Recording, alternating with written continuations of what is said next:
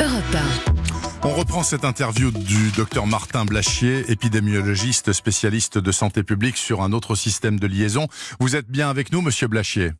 Oui, moi je vous entends très bien. Voilà, donc ça c'est un téléphone classique, ça marche mieux avec les bonnes vieilles méthodes qui fonctionnent en radio. Donc nous reprenons l'idée que vous aviez au départ, vous nous parliez justement, moi je vous disais, écoutez, ça fait cinq semaines qu'on déconfine en France, or moi je vois aucun signe de redémarrage de l'épidémie. Qu'aviez-vous à dire là-dessus?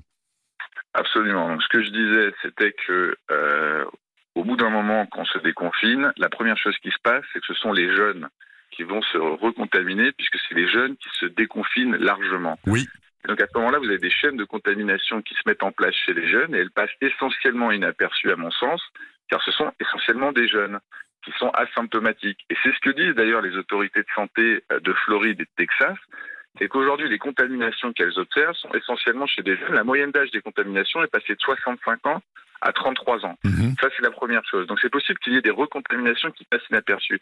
Et la deuxième chose, c'est que la France s'est déconfinée, certes, mais entre le 11 mai et le 22 juin, elle s'est très peu déconfinée. Il y a très peu de gens qui sont retournés au travail, il y a peu de gens qui prennent les transports en commun, les bars et les restaurants n'avaient pas rouvert. Donc je pense que les conditions d'une reprise épidémique n'étaient pas présentes. Mais je pense que maintenant, à partir du 22 juin, Oui. il y a des conditions pour qu'il y ait des, des chaînes de contamination qui se remettent en place. Donc je pense qu'il faut rester très vigilant et je ne pense pas que les investigations uniquement des clusters permettent d'identifier vraiment de manière objective et claire la recirculation virale. C'est pour ça que je pense qu'aujourd'hui, tant qu'on n'a pas des résultats plus précis sur la circulation virale, il faut rester très prudent et en particulier les gens qui sont vulnérables, c'est-à-dire les gens qui ont un certain âge. Donc, si je vous entends bien, Monsieur Blachier, une opération comme la fête de la musique, par exemple, où on a vu euh, des, des milliers et des milliers de gens entassés sur les trottoirs en train de chanter et de se frotter, etc., et de se toucher, ou ce qui s'est passé hier soir aux Invalides, encore avec une fête sauvage de jeunes qui étaient là à plusieurs centaines en tas, ça, c'est garanti que ça va faire tourner le virus à toute berzingue.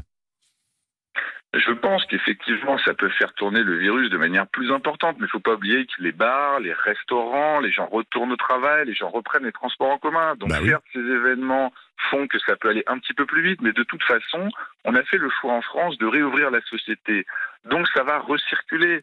C'est ça que je dis, c'est comme ça va recirculer comme dans tous les pays, on voit que ça se recircule après s'être vraiment déconfiné.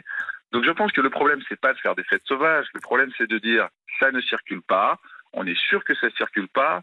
Or, on n'a pas les moyens de savoir que ça circule pas, puisque ça circule très probablement chez des jeunes qui sont asymptomatiques, qu'on ne teste pas en systématique. Donc je dis, même si on vous dit que ça circule peu, les gens qui sont vulnérables et qui se savent vulnérables, je ne dis pas qu'il faut se confiner, mais je dis qu'il faut être prudent dans les jours et les semaines qui viennent, puisque personne ne peut vous dire qu'il n'y a pas une reprise des chaînes de contamination Mm. à bas bruit. Donc restez prudent, car il est tout à fait possible que ça recircule et qu'on assiste, comme dans les autres pays, à une reprise épidémique au moment où les jeunes vont se mettre à contaminer le reste de la société. Donc, Monsieur Blachier, le principe de tester, par exemple, c'est le souhait, en tout cas, du ministère de la Santé, 1 300 000 habitants d'Île-de-France, même des gens qui n'ont pas de symptômes, hein, comme vous et moi, ça, c'est une bonne idée. Ça peut être intéressant. Mais je pense que c'est une très bonne idée. D'ailleurs, je pense que cette idée est née de ce que je viens de vous dire. C'est-à-dire qu'il commence à très bien comprendre qu'il est tout à fait possible qu'il y ait un redémarrage de l'épidémie de manière tout à fait discrète, comme il y a très probablement eu en janvier et en février. Je rappelle que dans les eaux d'Italie, on a découvert qu'en décembre, il y avait déjà du virus qui circule. Donc si on ne veut pas faire la même chose de manière aveugle en France sur juin, juillet que ce qui s'est passé en janvier, février, on a raison d'être proactif et de chercher ce qu'il en est vraiment de cette circulation virale, plutôt que de simplement tester quelques clusters en disant vous inquiétez pas, ça circule pas, que les jeunes fassent circuler la pathologie, qu'au bout d'un moment il y a une porosité entre cette population jeune asymptomatique et une population plus âgée, et qu'on se retrouve exactement dans la même situation qu'en mars. Donc effectivement, je pense que c'est très important d'avoir une meilleure idée de la circulation virale, car rien ne dit que ce qui s'est déjà passé en janvier, février, mars puisse pas se reproduire en juin, juillet, août. À supposer que vous ayez raison, Monsieur Blachier, je ne le souhaite pas, mais enfin, disons que vous avez raison, ça redémarre donc à la fin du mois d'août ou dans le courant du mois de septembre. Est-ce que on va mieux encaisser le coup? Parce qu'au mois de mars, là, le pays était à genoux complètement, euh, c'était apocalyptique. Est-ce que euh, ça va aller mieux dans trois mois? Est-ce qu'on est plus prêt? Alors moi, je dirais qu'il y a plusieurs éléments qui font que ça ira mieux. Le premier, c'est que je pense quand même que même si on l'a pas dit clairement, au bout d'un moment, la perte de la population vulnérable est consciente du danger. Et donc je pense qu'elle va quand même se, se tenir plus en retrait que ce qui s'est passé en janvier, février, mars, où elle était absolument au courant de rien. Ça, c'est le premier élément. Deuxième élément, élément, il y a quand même les gestes barrières.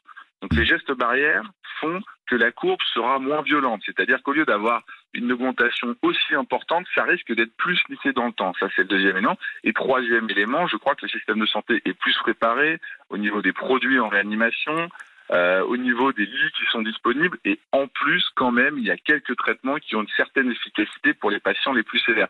Donc je pense qu'évidemment, ça ira mieux.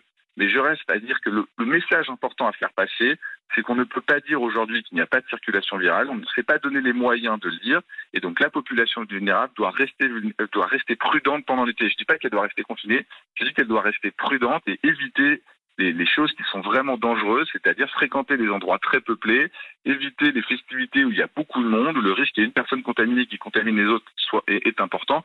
Voilà, restez prudent pendant l'été. C'est très clair. Merci en tout cas de l'avoir euh, si bien dit ce matin sur Europe 1, Monsieur Blachier.